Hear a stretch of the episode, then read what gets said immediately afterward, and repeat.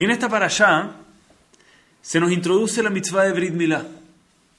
Y la mitzvah de Brit Milá efectivamente nos ha traído en nuestra historia, en nuestro pueblo, mucha polémica. Hemos sido perseguidos muchísimo por esta mitzvah.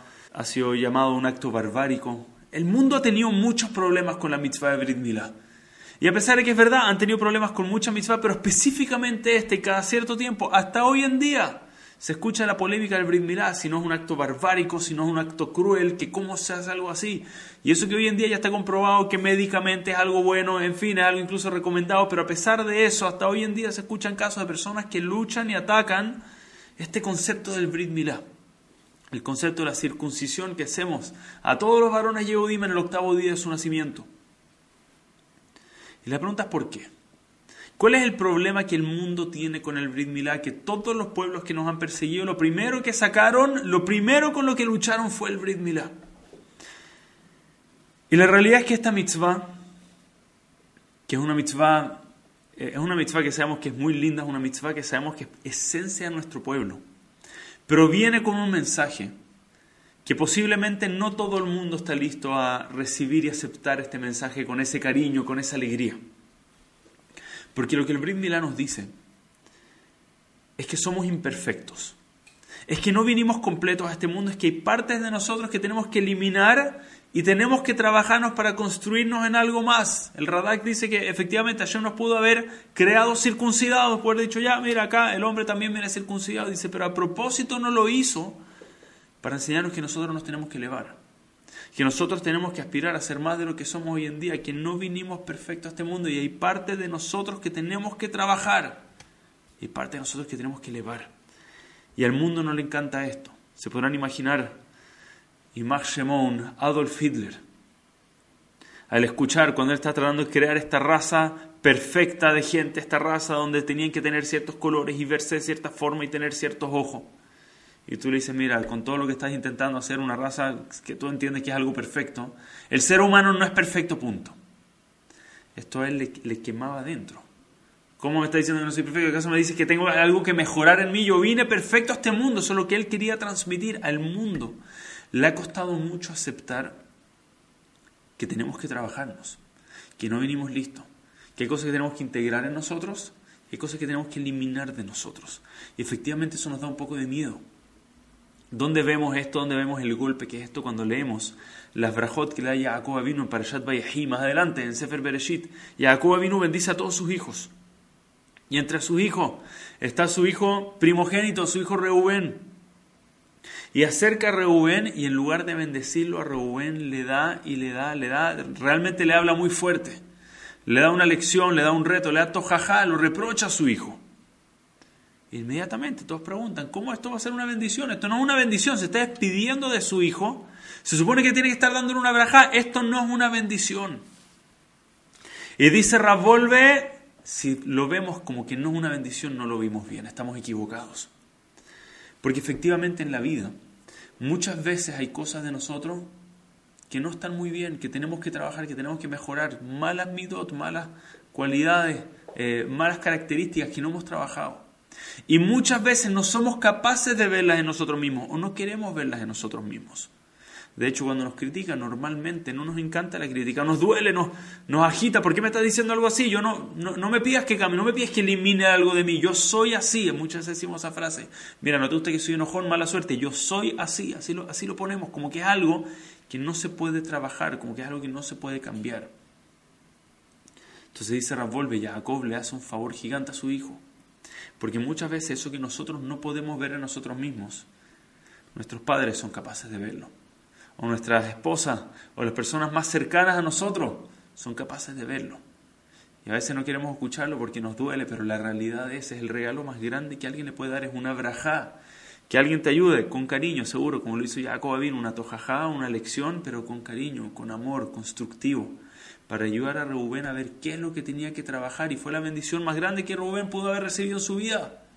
Rubén recibió, mira, acá te estoy apuntando esto con el dedo, esto es lo que tú tienes que trabajar, si tú lo trabajas te vas a elevar a un nivel mucho más elevado y efectivamente Rubén lo tomó bien, Rubén era un gran tzadik, pero el mundo muchas veces no está listo para escuchar algo así, ¿cómo que tengo que trabajarme? ¿Cómo que hay algo en mí que no está bien?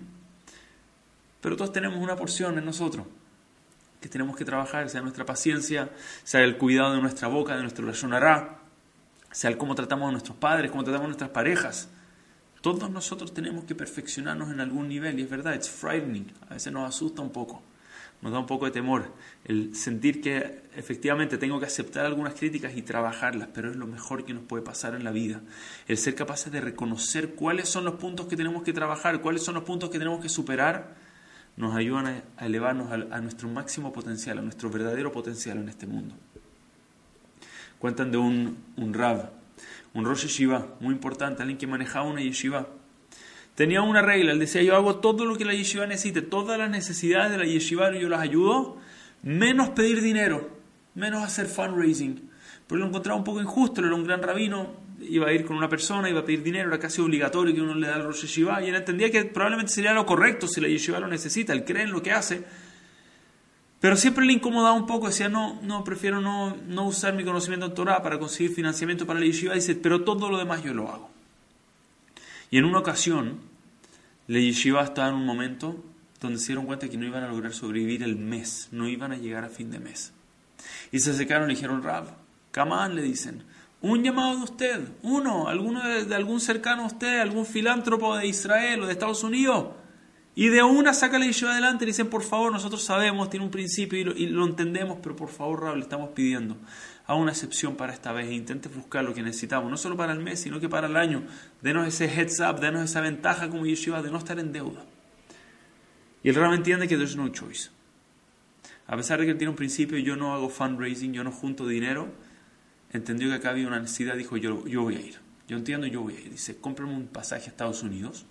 Hay un filántropo allá que yo conozco, no un filántropo, pero hay alguien muy rico allá, alguien muy poderoso que yo conozco allá yo voy a hablar con él. Y cuando dice el nombre de esta persona, dice el nombre de este hombre, todos los alumnos del Rab dicen, pero Rab, ¿de qué está hablando? Nos haga decir de un, un nombre de una persona que es famosa por nunca donar. Por eso me corregí cuando dije filántropo, no un filántropo, alguien muy poderoso, pero conocido por nunca dar nada a nadie. Él dice, pero Rab es una pérdida de tiempo, ¿sabe cuántos grandes Rabanim ya han intentado ir donde él? Ya han intentado ir a buscarlo y les ha dicho que no.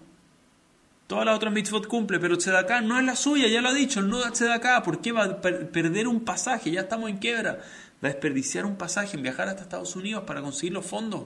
Rab, es una mala idea.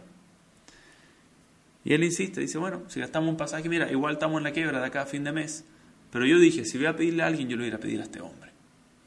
Entonces, contra el instinto de todos los demás, de todos sus alumnos, consiguieron un un pasaje, viajó el Rosh Shiva a Estados Unidos, tocó la puerta, el hombre ve al Rab, al Rosh Shiva delante, él no lo puede creer, dice, wow, Shalom Aleja, bienvenido, le dice, que es de tenerte acá, y dice, antes que empecemos a hablar, usted sabe que yo no le voy a donar dinero, así, o sea, straightforward de uno, usted sabe, yo no dono de acá, yo no doy de acá, yo no dono dinero, pero todo lo demás que necesita, adelante. Y el Rab entra y le cuenta un poco y le dice, ok, déjame por lo menos hacer mi trabajo, y le cuenta, le hace la presentación, le muestra todo, porque era urgente que le done para su yeshiva, y le explica todo el fundamento, principio a fin. Y finalmente, cuando termina de, de contar todo, dice, bueno, y por eso necesitamos una donación de tal monto. Y el hombre dice, muy bien, Rab, eh, muchas gracias, le deseo mucha suerte, como yo le dije, yo no dono, pero le deseo mucha suerte, tal vez lo agrego en mis tefilot, voy a rezar que consigan ese financiamiento, de mí no va a venir, pero muchas gracias por su tiempo, Rab, que se justo haberlo tenido. Y bueno, el Rosh ya estaba esperando eso, la verdad, se fue sin nada, un pasaje menos. Aunque más tarde ese día, el Rosh Shiva vuelve nuevamente a visitar al mismo hombre y le toca la puerta. Y el hombre abre la puerta y el Rosh se ve muy agitado.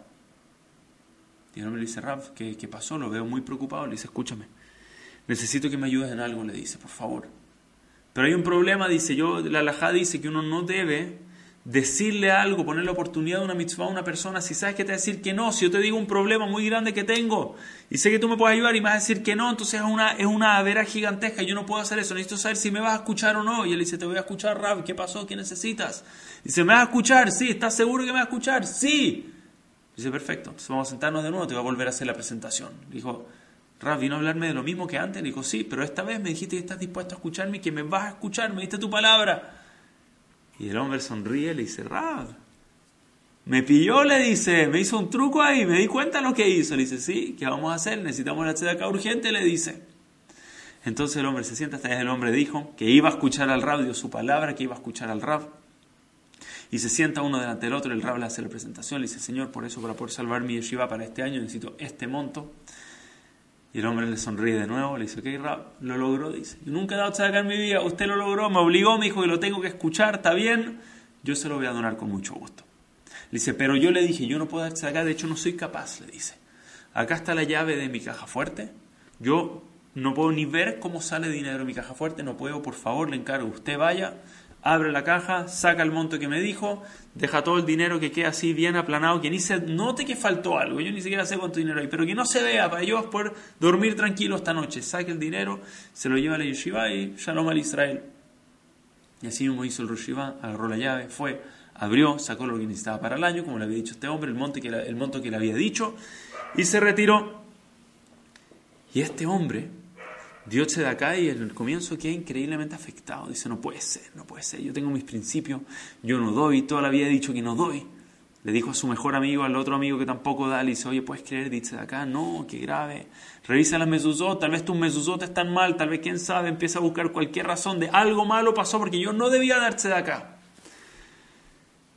Pero más tarde esa semana, este hombre que acaba de donar, estaba caminando, estaba paseando en la calle se encontró con un señor homeless, un señor que vive en la calle, un señor que no tiene dónde vivir. Y el señor tenía las manos así abiertas pidiendo dinero. Y el hombre no lo vio y algo le pasó. Es verdad, al comienzo estaba nervioso y no dio de acá, pero dijo, mira, ya di un monto tan grande, ¿quién me va a cambiar si doy un poco más? Y agarró una moneda de cinco centavos y la puso en las manos del rico, en las manos del pobre, en las manos de este eh, homeless, esta persona que no tenía dónde vivir. Y vuelve a su casa con el pecho inflado. Llama a la esposa y dice, ven acá, ven acá, no me vas a creer. Dice, ¿qué? Acabo de dar otra donación. La esposa se alegra, toda la vida le dijo a su marido que don. Dice, ¿qué diste? Había un señor homeless afuera, le dio una moneda de cinco centavos. Y la esposa le dice, broma, me acabas de decir que donaste. Yo pensé que donaste algo. ¿Cinco centavos? No. Le dice, no, eh, para mí cinco centavos es mucho. Y es verdad, para él cinco centavos era mucho. Pero la siguiente vez que pasó y vio al mismo hombre, le dio un dólar. Y después fue a la sinagoga, vio la cupa de acá y puso diez dólares. Y de a poco empezó a donar, un poco más, un poco más, le agarró el gusto a esta mitzvah. Y empezó a donar y donar y donar hasta que se transformó y ahora sí en un gran filántropo en Israel. Lo más increíble es que cuando el Rosh Yeshiva volvió a su yeshiva y volvió con los fondos, dijeron, Rab, le tenemos que preguntar. Sabemos que algún truco hizo, lo conocemos, algo muy astuto hizo para conseguirlo, pero Rab, ¿por qué él dice? ¿Por qué fuiste con él? Y el Rab le dice, yo les dije, yo no hago fundraising, dice, no es lo mío, yo no, no, no, juntar dinero para la yeshiva es algo que yo no, no, lo puedo hacer como rabino, lo lamento, no puedo hacerlo. Pero ir con un yehudí que piensa que no es capaz de darse de acá y enseñarle que sí puede, enseñarle la belleza de la acá, enseñarle que algo que él piensa que es esencia, es parte de él, enseñarle, no, tú puedes ser mejor que eso, you can do better than that. Tú puedes dejar ese egoísmo de lado, tú puedes ser mucho más grande de lo que eres, dice, ese sí es mi trabajo como rabino. Ese sí es mi trabajo como Rosh Hashiva. Yo nunca vi este viaje como un viaje de fundraising. Nunca vi, yo sé que podía llamar a cualquier persona para hacer fundraising. Yo vi este viaje como un viaje en el que le podía enseñar a un Yehudí que pensaba poco de sí mismo, pensaba que nunca en su vida podía hacer algo bueno por el otro. Le enseñé que sí puede. Y ahora vas a ver cómo esta persona cada día va a tener más ganas de donar, más ganas de apoyar a gente necesitada, a comunidades necesitadas. Ese sí es mi trabajo como rabino. Y ese es el mensaje que efectivamente muchas veces nos cuesta escuchar. Por eso el Brit ha sido tan polémico, este concepto que existe una nación que dice que todos venimos defectuosos, todos venimos a trabajarnos. Ha tenido una polémica en este mundo. Pero ese es el emete, esa es la verdad. Todos venimos acá. Y no debemos estar simplemente felices con quienes somos hoy en día.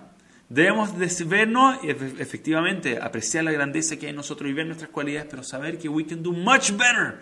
Podemos crecer muchísimo más podemos perfeccionarnos muchísimo más. Con un poco de trabajo, de a poco, podemos ir puliéndonos, mejorando, para llegar a ese máximo potencial que hay oculto en cada uno de nosotros, que tengamos ese zehut de aspirar a cumplir con esta mitzvah del Brit Milad, no solamente específicamente en la mitzvah, sino en el fundamento que hay detrás de la mitzvah. Que cada uno de nosotros nos tenemos que mejorar, nos tenemos que perfeccionar, que tengamos el zehut de lograr eso. Muchas gracias a todos. Shabbat, Shalom, Umeborach.